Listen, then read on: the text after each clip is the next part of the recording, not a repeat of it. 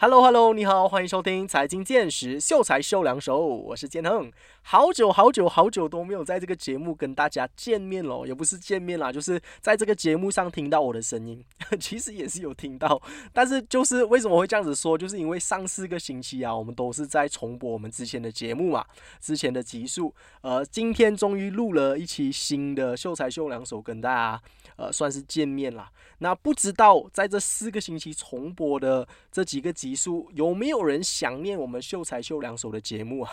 如果有的话，可不可以到我们的 Facebook page 去告诉我一下，comment 也好，PM 我也好，让我知道一下，就是有人在听这一个节目，有人喜欢这个节目，所以我才有动力来做更好的、更优质的内容给大家，好不好？那今天呢，一样哦，我们也是要来跟大家做一些科普啊，做一些简单的分享。那今天要来聊的课题呢，也就是全世界最有钱的人，我们的世界首富 Elon Musk 他背后的故事。那 Elon Musk，我相信现在大家都对这一号人物不会陌生呐。那最近呢，呃，因为他又买了这个 Twitter 嘛，在网上又掀起一番的热议。其实，在这近几年呐，他的讨论度都是非常高的，在社交媒体上啊，经常都有看到一些朋友在 post 说，哇，Elon Musk 是我的偶像，我要跟 Elon Musk 学习啊，等等等等，我很喜欢 Elon Musk 啊，这些声音开始出来哦。我还记得，想当年前几年呐，我还在看富豪榜的时候，当时候 Elon Musk 没有在富豪榜里面的啦，他是最近才跳出来的一个人物。但是为什么我们今天要讲他的故事？就是这一号人物啊，他真的是太神奇、太强了。他破了一个世界纪录哦，也就是世界首富第一名和第二名之间距离最远的一个世界纪录。也就是说，呃，之前的世界首富第一名和第二名都是比较靠近的嘛，那个财富的总值。比如说是一千亿左右，又或者是说九百多亿啦，因为当时候还没有那么多人突破一千亿这一个金额啊，这个也是一个新的记录来的，也是最近这几年才突破的，是因为通货膨胀，所以导致这个钱的价值又变少了，所以看起来富豪的钱越来越多，其实呃也算是越来越多了。但是这个 Elon Musk 真的是特别特别神奇的一个奇才啦。那今天我们就会重点的来分析一下他到底是怎么样走上世界首富的这。一条道路的。那在开始之前呢，当然要来聊一下这一个世界首富的排行榜啊。那这个排行榜在我之前哦，就是中学时期，我有一直在研究这个排行榜的时候啊，呃，当时候是没有 Elon Musk 在的，当时候的首富好像是 Bill Gates 吧，应该是 Bill Gates 没有错吧？Bill Gates 也是拿了世界纪录啊，就是呃，他的记录就是在这个世界上世界首富排名。最持久的一个男人，就是他，好像是在三十多年吧，都是世界首富第一名的这个位置哦，完全没有人打破他的记录啊。那之前我的偶像呢，那个阿曼秀 Ortega 阿曼西欧啊，他是 Zara 的创办人，他排在第二位哦，当时候了。以前的这个排行榜其实很五花八门、多样化的，就是呃，又有一些外国人呐。之前 IKEA 的老板也是排在第十位，然后有不同不同种类的公司。但是现在的这个时代啊，世界排行榜、世界富豪的排行榜全部都是科技公司，除了股神巴菲特之外啊，这个也是一个很很值得尊敬的一个人呐，九十多岁。然后，不管是遇到怎么样的金融风暴，不管是遇到怎么样的一些趋势，像现在是科技的趋势嘛，但是这个老人家他还是能够 在这个富豪榜上存留那么久啊，他一直都没有跌过第十名诶，他一直都是 top ten 最有钱的人呢，在这个世界上。以后有机会的话，也希望能够介绍一下他的故事啊。那讲回来，这个 Elon Musk，他的名字呢叫做伊隆里夫马斯克，Elon Reef Musk。啊，他的 middle name 叫做 Riff，然后他是一九七一年六月二十八号出生的，所以现在还没有过生日嘛，所以还算是五十岁，非常非常的年轻就成为一个世界首富啊！你想看，如果我们人类的生命啊有一百年的话，他才一般不了就已经当了世界首富，而且他打破这个记录哦，就是呃世界上第一个。拥有两千亿资产的人，因为在这个世界上啊，拥有一千亿资产的人其实根本都不是很多，只有那几个而已。就是那个 Amazon 的老板啊，呃，叫什么名字？一下子忘记了，贝佐斯啊，Jeff Bezos 啊，呃，这几个啦，还有那个呃，Mark Zuckerberg 啊，那几个人而已啦。他是两千亿哦，比他们还多一倍。那之前呢，这个 Elon Musk 还有取一个中文名啊，在台湾哈，应该是有开公司还是怎么样，登记过了一个中文名叫做马一郎，哎，还不错。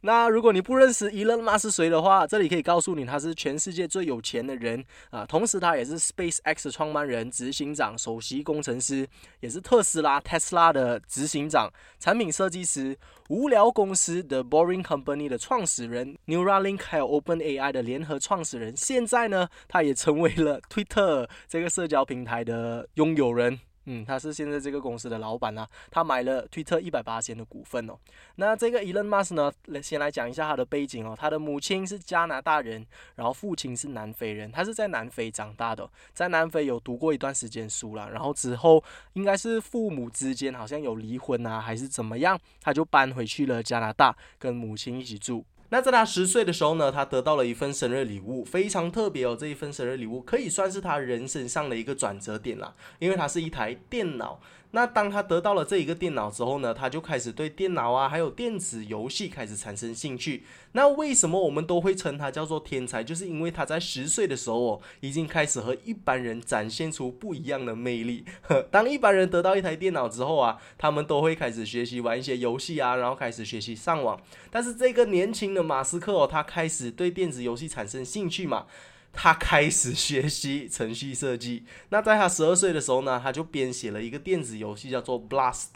并以五百元的价格将这个源代码卖给一个杂志公司。也就是因为他这一份才能哦，被史丹佛大学看上了，然后有一个博士就。邀请他录取他来参加上他的课程了，但是这个年轻的马斯克呢，他非常的有自己的个性，也非常的倔强哦。他在两天之后就退学了。为什么他会退学呢？也可能是因为当时候是这个网际网络突然蓬勃发展起来啊。当时候我们叫做 dot com bubble，那他就义无反顾的转身投入了网际网络事业。在天使投资者的资助下呢，他和弟弟一同成立了网络软体公司，叫做 Zip Two，为报纸出版商开发网络城市指南。包括地图、导航还有黄页。那来到了一九九九年哦，马斯克联合创办了线上金融服务和电子邮件支付公司，叫做 X.com。当时的 X.com 呢，就是未来的 PayPal，也就是现在如果我们想要用美金来买一些外国的商品的时候啊，可以用的一个软件，可以用的一个 App 啦。那我也觉得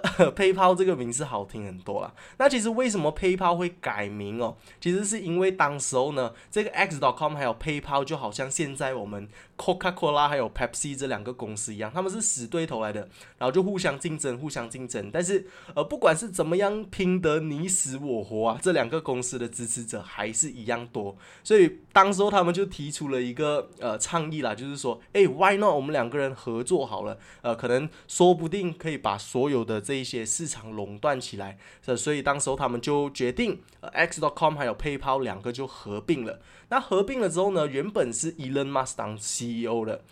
但是之后有一些纷争啊，就让 PayPal 原本的 CEO 啊想要辞职走人啊。那这个 PayPal 的 CEO 呢，叫做提尔。OK，呃，要记得这个名字哦，待会会提到一下。那呃，这个股东呢，这些大股东他们觉得少了提尔哦，会对这个公司有很大的影响。因为其实当时候很多的支持者啊，还是很喜欢 PayPal 这个公司的。所以哦，就在有一天，伊隆马斯克和他的女朋友一起去旅游的时候啊，在飞机上，他突然间看到一个新闻哦，就是说 PayPal 的 CEO 换人了，自己在飞机上突然间看到自己被开除了，是怎么样的一个心情啊？然后当当时候原来请回来的这个 CEO 是之前配炮的。提尔，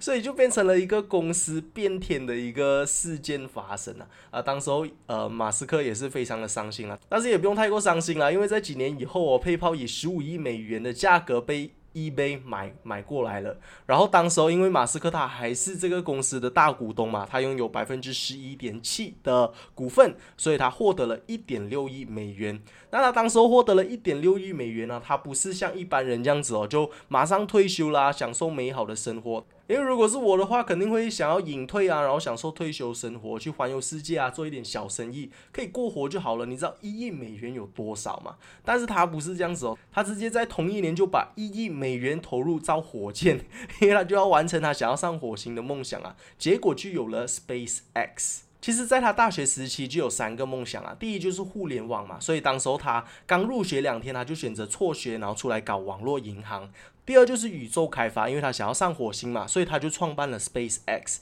第三就是绿色能源，呃，也就是现在我们有的 Tesla。所以其实如果你看回他以前他想的东西，还有他现在正在做的东西，你就发现到他其实是一个非常有执行力的一个人啊。不管他想到什么，他都能够把它实现，他都能够把它做出来。这个就是为什么他那么有人格魅力的地方在。那说回来，Space X 哦，其实你看 Space X 这一个公司啊，你就能够大概的了解解一下 Elon Musk 他的思维、他的思想到底是怎么样的。我们可以说他是非常的前卫，同时也是非常简单的。因为其实他在火箭的设计上啊，它是非常非常的简单的。像我们想象中的火箭呢，它的这个 dashboard 上就是有很多不同的按钮啊，比如说要调节一些呃温度啊，或者是调节一些水啊，全部都是要用不同的按钮的。但是在 SpaceX 这一家公司，他们所有的火箭啊，就是只放一个平板在上面，全部东西都是用 software，所以大大的节约了很多的成本啊。他们也有一个火箭叫做猎鹰九号，那这个火箭呢，特别的点就是它可以重复的使用，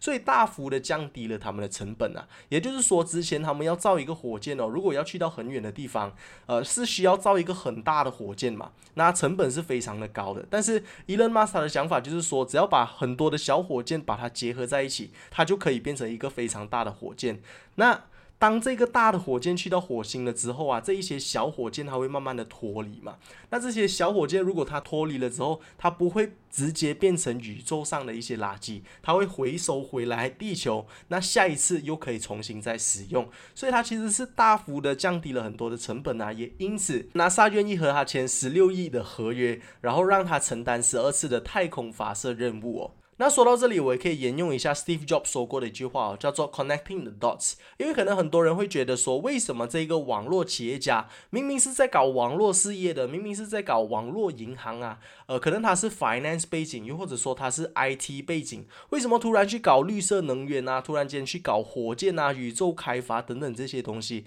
他其实实质上没有太多的关联啊。会不会觉得说他跨领域是很不好的一个东西？应该要坚持在他原本的这个领域上啊？但是。其实你看它种种的一些细节哦，像是他现在有的 Tesla 公司，他现在有的 SpaceX 火箭啊，汽车还有火箭里头，全部东西都是用平板用 software 的。所以其实如果他以前不是 IT 背景的话，可能也没有这些革命性的创新啊。所以其实很多事情他。都是有一些联系的。你能不能够把你所有的强项都沿用在你新的一些 project、新的一些事物、新的一些兴趣上？如果你能够把两个很不一样的东西把它结合在一起哦，其实它就是一种革命，是一种创新啊。那接下来呢，就要继续跟你分享它另外一个非常大的公司，也就是 Tesla 啦，呃，闻名全世界的一个呃革命性的一个技术啦。那刚刚也有提到说，他在大学时期有三个不同的梦想嘛。首先就是他想要搞互联网，所以他就搞了呃 PayPal 这个网络银行哦。那再来呢，就是宇宙开发，也就是因为他想要上火星，他想要改变我们人类的这个未来，改变我们人类的命运，所以他就呃选择要去做宇宙开发，所以创办了 SpaceX。第三呢。那就是他要专心搞这个绿色能源哦，也就是因为我们现在我们都知道地球越来越污染了嘛，所以如果想要延续地球的生命的话，我们一定要呃环保，所以绿色能源在未来绝对是一个非常大的趋势啦，所以他就下定决心了，要在绿色能源这一块也出一份力哦，所以他就拉了他自己的表弟呢，创办了一家公司，叫做 Solar City。SolarCity 是一家专门发展家用光伏发电项目的公司哦，呃，太阳能板租赁啊、系统设计啊、安装及融资、呃，施工监督等全面性的太阳能服务。总之，简单来说，它就是一个卖太阳能板的一个公司啦。它有帮你做设计啊，然后帮你做出租啊，然后帮你呃，就是安装啊等等这样子，就是一站式的一个太阳能板的服务。其实这一家公司呢，它也没有怎么样在管理的，它其实就是提供了一个 concept，提供了一些 ideas，然后让他的这个小表弟呃去打理这些东西，去实施所有他的计划啦。那有了这个太阳能公司哦，因为它有很多的这些设施啊，有很多的设备，有很多的资源，那它就当然不能够浪费啊。创办了这一家公司了之后呢，他就有了另外一家公司叫做 Tesla，也就是电动汽车啦，因为。其实，其实电动汽车这一个 concept 在很久很久以前就有了，而且也有能够上路的那一种电动汽车，它不是算是一个太过革命性的一个科技啊。像我们 golf course 做的那一种 golf cart 啊，它其实就是一种电动汽车啊。只是为什么一直没有汽车品牌推出电动汽车？是因为它的续航力不够啊。这些车它是能够跑快的，它是有力的，只是 呃你不能够去到很远的地方啊。可能如果你要从 KL 去云顶啊，到半山的时候，你的车就已经没有电了，然后路上也没有太多的充电站啊，所以它就没有办法变成一个很 practical 的一个东西。所以其实这个项目它一直都还在研究当中啊。因为其实我们都知道电动汽车它是一个非常好的 concept 嘛，我们都知道呃石油。它总有一天会用完，然后如果你是电动汽车的话，你对这个地球也不会有太多的污染啊，它能够大大的减少很多的这一些破坏了。所以，当特斯拉把电动汽车这个东西能够实施出来哦，它就突然间变成了汽车之父。其实这个也是其中的一个迷思啦，就好像我们大家都以为汽车之父它是福特嘛，Ford。呃，确实它的公司的汽车销量是最好的，但是发明汽车的不是它，它只是把汽车流水线生产，让生产汽车的成本大大降低，所以造福了更多的人呐。那 Elon Musk 他也不是电动汽车的发明者，他只是把电动汽车能够普及化。然后把这个电池的续航力问题解决啊，结果他就创办了特斯拉这一个非常成功的公司喽。他是怎么样把这个电动汽车的 concept 能够实施出来，把它电池的续航力解决？这个细节我就不多讲了，我们就把它当成是在看科幻电影一样好了。呃，就是他想要完成的所有的梦想哦，都能够透过不断的努力，一步一步的完成。他就是这样子形象的一个天才科学家了。也就是因为这个原因哦，他能够成为我们漫威电影钢铁侠的这个原型。你们知道吗？就是呃，Iron Man 啊，他的形象其实就是 Elon Musk 这一个人来的。然后 Elon Musk 也有在 Iron Man 的电影里面曾经出现过，当过一个配角啦。所以其实你可以想象到哦，一个现实生活上的人，他是在电影当中，他是一个呃，他是一个超级英雄的形象啊，真的是。我不知道要怎么样用言语去形容了，它就是一个非常厉害的一个传奇，一个 legend 啊，可以这么说。那当这个电动汽车能够生产了之后呢，它就要开始想要怎么卖嘛，因为一开始大众就比较难接受一些新的科技啊，市场上也没有其他的参考对象，所以价钱要怎么定位这一些啊，都是要由他自己去想出来的一些对策啦。然后因为生产的成本也很高啊，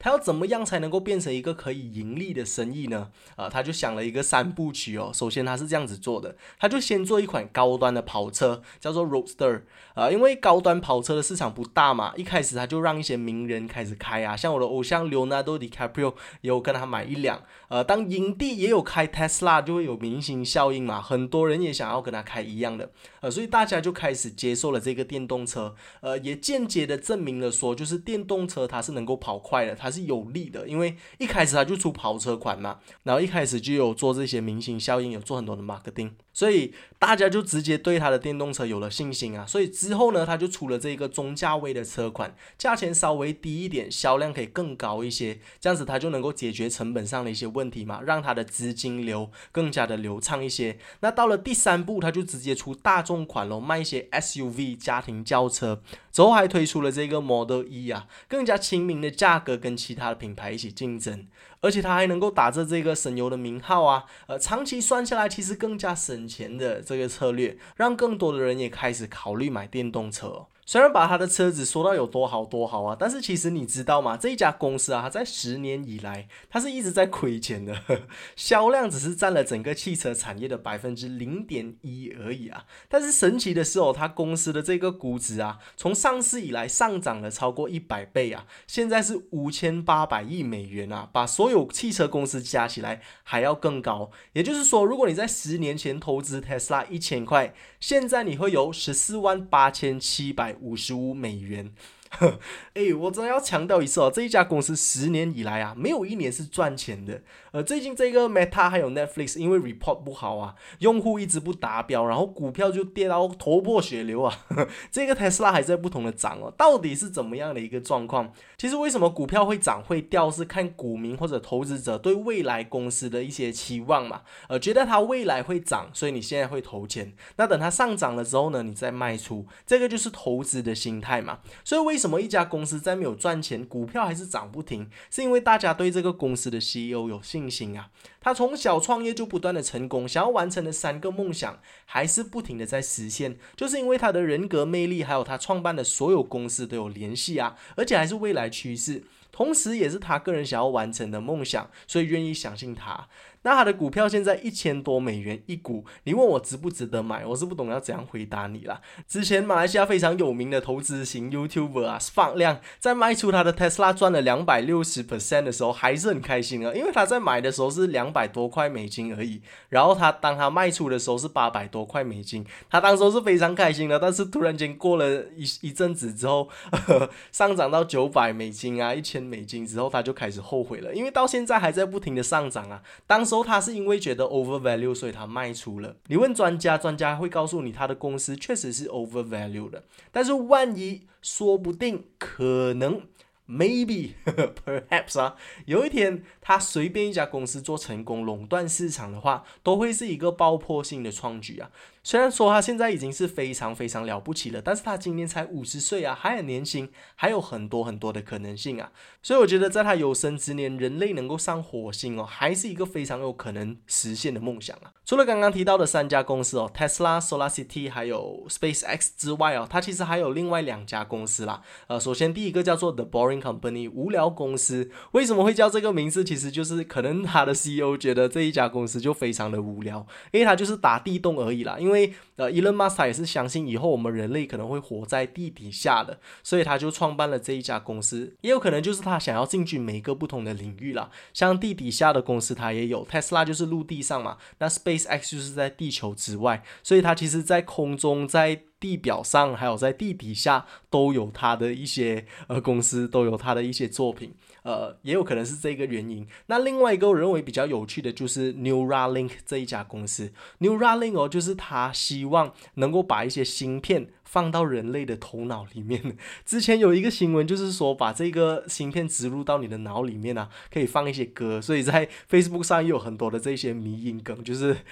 放那个 Never Gonna Give You Up 啊那个 Rick Astley 的歌在里面，就是 Rick Roll 其他人啊，就是一个笑话这样子。但是其实如果你想象一下这个东西，它确实能够成功的话，它是非常可怕的，因为它是在人类的这个道德边界啊，在吊钢丝索。你怎么样知道？这个东西它是符合我们人类的伦理道德的，因为如果你把一个芯片植入到一个人的脑袋里面呢，其实你就可以间接性或者直接性的改变一个人的思想，改变一个人的思维。但是以 Elon Musk 的角度来讲的话，他是认为说，如果你把一个芯片放到人的脑里面，如果一个人他是呃脑已经有一些受伤，但是他的肢体上还是能够健全的活着的话，其实他就能够透过呃外部的一些设备来让他更加健康呃的活下去了。就是它是一种帮助克服疾病的一种装置来的。但是你要怎么样知道它是？为了帮助人类，还是为了其他的一些目的在，所以这个就是非常矛盾的一件事情啊。因为其实你要有这一种突破性的创举，你要有这种爆破性的进步的话，我们就要去尝试一些新的事物嘛，我们就要必须要去承担一些新的风险嘛。但是万一这一些风险是我们没有办法承受的话呢？所以未来世界其实很多东西值得我们去期待，也很多东西是我们无法想象的。那最近他也收购了推特这一个社交媒体公司哦。是不是有可能跟这个 Neuralink 公司也有一些联系呢？这个也是呃可以让我们去想象的，因为推特它是一个社交媒体公司嘛，也就代表说它拥有全世界的人的很多的一些数据，它是一个大数据的公司。所以当它有了大数据，然后当它有了这一个植入芯片的这一项技术，有没有可能又有一些新的创举会发生呢？那刚刚呢就跟你分享过了 Elon Musk 的其他一些公司哦，包括 Tesla 啦，包括 Neuralink 还有 Boring。company，那接下来呢就要跟你分享，他最近又在收购了一家公司，叫做 Twitter。Twitter 这一家公司虽然说在马来西亚不是很流行啊，但是其实在国外哦，它还是一个主流媒体来的。呃，在马来西亚 Facebook 比较流行嘛，但是其实在国外哦，Facebook 已经渐渐的开始在落寞下来了。比较流行的还是 Instagram 啊、TikTok 啊，还有 YouTube 等等这一些啦。那 Twitter 也是其中之一。不要小看 Twitter 哦，它其实也有超过一百亿的这些用户啦，active 的 user。那另外一个东西就是 Elon Musk 他其实对 Twitter 这一个平台情有独钟啊，我们可以到处看得到他就是在 Twitter 上面的 tweet 可以影响到很多的事情发生。像之前他就有说，哎，Tesla 开始接受呃用比特币或者用狗狗币来购买，当时候呢这个虚拟货币的市场就直接暴升了起来，呃很多人就开始买入一些比特币啊一些狗狗币。那过了几天，过了一个星期之后，他又说，哦，Tesla 又不接受了。了 Bitcoin 或者是狗狗币的这些交易，突然间这个整个市场又崩塌了下来。所以其实他在推特上面是一个点石成金的一个身份呐，他一句话随便几个字就能够影响整个市场的波动。那他在收购推特这一家公司，他整个来龙去吗有哪一些东西是可以跟你分享的呢？呃，首先可以大概的让你知道一下，他在收购推特这一家公司的整个过程呐，只有一个月这么短哦。那早在一个月前呢，他就有 PO 了一个推文，然后也有在 Instagram 的 Story 上就是询问一些问题啦，让大家投票一下。就是说他本人呢是非常尊重、非常在意言论自由这个东西的。那他就有提出了一个疑问，就是问所有的推友啊，所有他的粉丝说，呃，推特这一个平台，它拥有一百亿的用户。他们有没有好好的遵守言论自由这一个原则呢？诶，以他的观点，他认为说，推特是一个呃极具有潜力的一家公司，他有这么大的一个粉丝群，但是他就没有很好的尊重每一个人的言论自由。像之前呃特朗普啊，美国的前总统特朗普 Donald Trump，他就有在呃推特上有非常激进的一些言论啊，然后就导致他被推特 ban 了，就是永久都不能够用他的推特 account。为什么？是因为他的一些言论就导知道一些世世界上的一些暴力事件的发生，所以其实我们从这里能够看得到，推特的影响力是非常大的。那推特这一家公司也为了保障其他人的一些权益，就是要呃 ban 掉 Donald Trump 的这个 account 但是从言论自由的角度来讲，他认为呃不管这一些人的言论是怎么样的激进，我们也不应该要永久 ban 掉他的 account。他能够得到一些惩罚，但是呃。剥夺他的言论自由不是一个很正确的方法，但是从另外一个角度来说，呃，就是我们要怎么样去衡量哪一些是呃言论自由，哪一些是恶意的言论呢？这个东西它也是非常模糊的，所以呃，这个就是一直。有一个矛盾点的存在，然后大家一直都在辩论的一件事情啊。那他当时候 PO 出来的这一个 PO 呢，这个投票就是问说，推特它到底有没有很好的保护它用户的这一个言论自由的权益？然后他过后还有强调一句话哦，就是说，呃，你的一票是非常重要的。这个投票的结果呢，是会引发一个非常巨大的改变的。那显然而知，也就是大部分的人都觉得推特没有很好的保护他用户言论自由的权益啦，所以在一个月之后，Elon Musk 就决定要收购整个推特公司。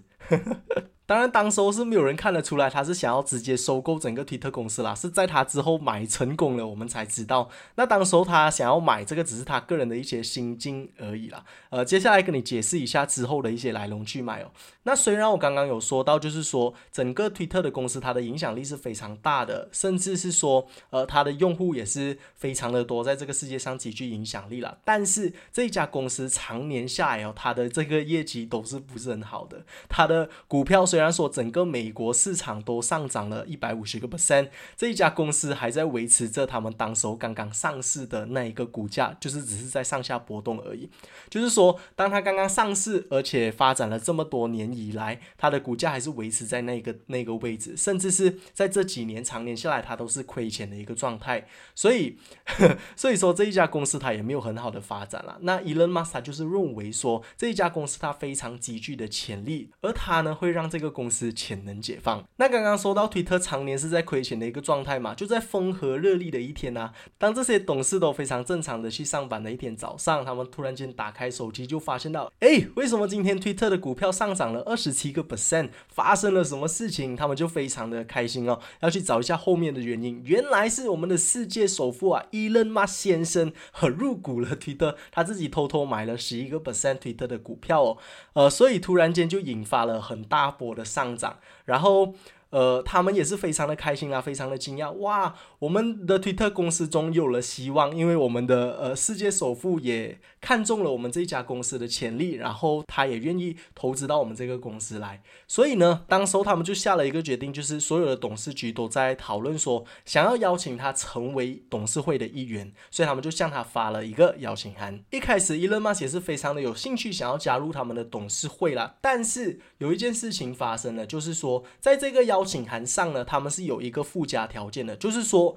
，Elon Musk 如果他想要加入董事会的话，他不能够持有超过十五八千 Twitter 的股份。哦，这个就造成一个非常巨大的改变啦，就是说，Elon Musk 突然间他又不想要加入他们的董事会了，为什么呢？在之后我们终于找到了原因，原来是他想要直接收购整个推特公司，而不是只是加入他们的董事会。所以这个就和他原本想要购入推特股票的目的性是相冲的，因为他想要的是购入整家公司嘛，而不是只是加入成为股东而已。同时，他也表明了他的来历，就是说他想要以每股五十四块二的价格买入推特一百个 percent。总价是四百四十亿美元。那他他也有表明他的来历，就是说他为什么想要购买这一家公司呢？其实他的目的不是为了赚钱，而是为了人类的未来。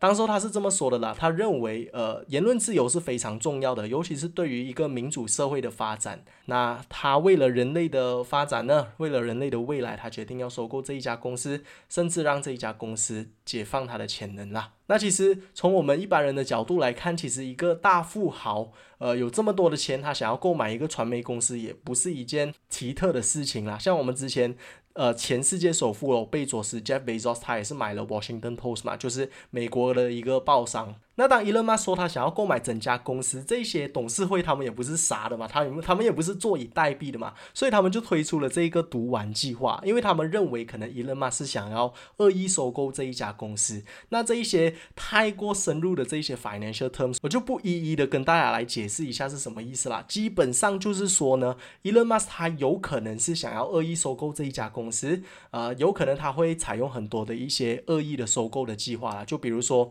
呃，他跟呃，股东收买股东的一些人，跟他们买掉这些股票，又或者是以更高的价格，以更高的来和股民。收购回这些股票，当他拥有百分之五十一 percent 的股票之后呢，他就能够掌权这一家公司。那股东会的人，他们就决定说，呃，可能他们可以用稀释股票的这一种玩法，让他永远都没有超过五十一个 percent。但是玩来玩去，玩来玩去，这个只是大家的一个猜想而已。在一个星期之后，哦，整个计划、整个情况就变了。Elon Musk 以四百四十亿美元成功交易了推特这一家公司。那为什么这个董事会会在一个星期之内就对 Elon Musk 的这一个整个收购的想法有这么巨大一百八十度的转变呢？其实是因为 Elon Musk 向其中的一些董事说了，他是有备而来的，他准备了四百四十亿的这个 cash 哦，是 cash 啊，他和银行融资了，然后以他的这个 Tesla 的股票来做抵押，然后他还有他自己一些私人财产，他是准备好了想要收购这一家公司。那你们准备好了吗？当这个事情传开了之后啊，很多的股民就开始坐立不安了。哇，世界首富要来投资我们的公司，要来以 overpay 的价格，要以 overvalue 的价格来买下整一家公司啊，好像是 overvalue 整三十四 percent 还是三十八 percent 呢？以这么高的价格来买入这一家公司，如果你是自己想要卖或者未来想要卖的话，很有可能都卖不出这一个价格啊！赶紧现在就把它卖出去了。那这些董事董事会呢，他们也没有办法，就是必须要听投资者的意见嘛，也被迫就是是要卖出这一家公司啦。所以上百亿的一家上市公司呢，就在一个月之内变成了一个世界富豪私人的一个小玩具哦呵呵，非常的奇特，非常的奇特。那其实这一件事情何尝对这一些推特的工作人员呢，不是一件好事？因为 Elon Musk 他个人是认为说，呃，推特这一家公司他没有很好的利用这一家公司的潜力啊，这一些管理层的人都是废物，呵 呵必须要由他来改变推特这一家公司的命运。所以很有可能他在未来啊会炒掉这一些所有的管理。层这一些高层，但是对这些高层来说，很有可能它是一件好事情，因为呢，他们是有买人工保险的嘛，所以如果你要炒掉推特的 CEO 啊，你是要给他四千两百万美金的，但是他以四百四十亿买了这一家公司，四千多万对他来讲也不过是三千而已。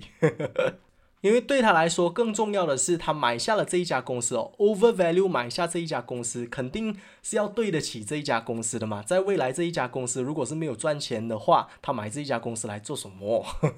呃，肯定是他有他自己的一些计划，对人类的未来也好，要赚钱的目的也好，肯定是要对得起他贷款买下的这一个举动嘛。那听过了这么多关于 Elon Musk 的故事，不知道你个人对他有怎么样的一些想法？你尊敬他吗？你喜欢这一个企业家吗？多多告诉我你的一些意见哦，可以到我们的 Facebook page triple w dot facebook dot com slash 有内容告诉我。那我自己个人呢，我是觉得 Elon Musk 他是站在不同的一个角度来看整个世界啊。呃，像之前他其实也有发生过很多呃悲惨的一些事情的，像他之前有和他的前妻离婚啊，然后他的 Space X 的这个计划也不是一开始就一帆风顺的，他也有。尝试过很多不同的失败，然后特斯拉曾经也有一段时间，它是。呃，亏钱的，就是完全没有办法制造出汽车出来。那当时候都是因为他的领导风范，给了整个团队一个很大的强心针，才能够让这一些公司持续下去啊。那他这么忙的一个人哦，他能够时常的参加一些记者招待会啊，